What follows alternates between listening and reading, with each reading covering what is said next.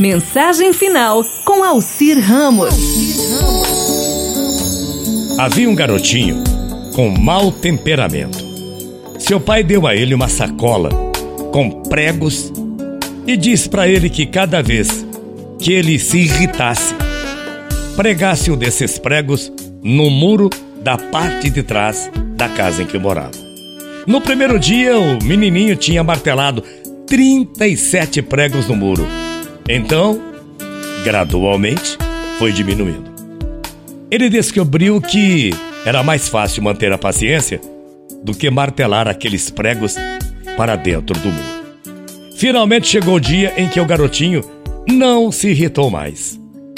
Ele contou isso ao papai dele e o pai sugeriu que o garotinho agora tirasse um prego do muro por cada dia que ele conseguisse manter a paciência. Os dias se passaram e o garotinho finalmente conseguiu dizer para o seu pai que todos os pregos tinham sido tirados do muro. O pai pegou a mão do seu filhinho e o levou para o muro. Você fez bem, meu filho.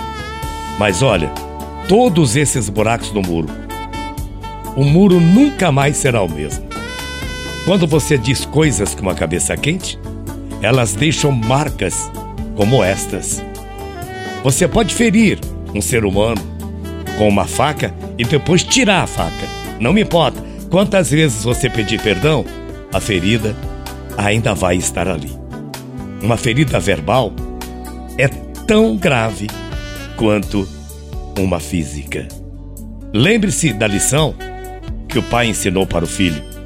Que buracos você tem feito recentemente na sua vida, hein? Alguns podem ser grandes e outros podem ser pequenos, né? Sejam do tamanho que forem, cada buraco que é feito com raiva faz a vida um pouco mais feia. Acredite nisso. Cada buraquinho que é feito com raiva faz a vida ainda mais feia.